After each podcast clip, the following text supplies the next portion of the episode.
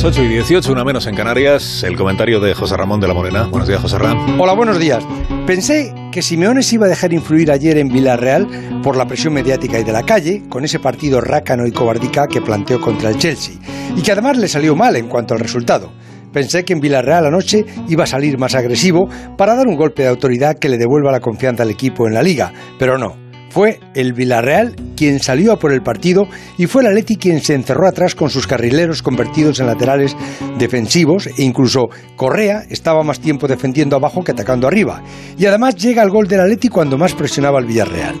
Simeone sacó fuera a al que el árbitro mostró una generosa cartulina amarilla por un cadazo a Capué, y puso a Joao Félix y el Atleti cogió otra velocidad.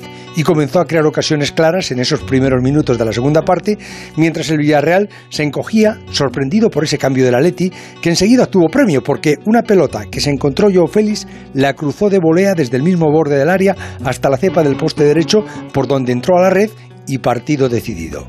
De nuevo, cierre de puertas y el Atleti más líder con seis puntos de ventaja sobre el Madrid que juega esta noche y un partido menos.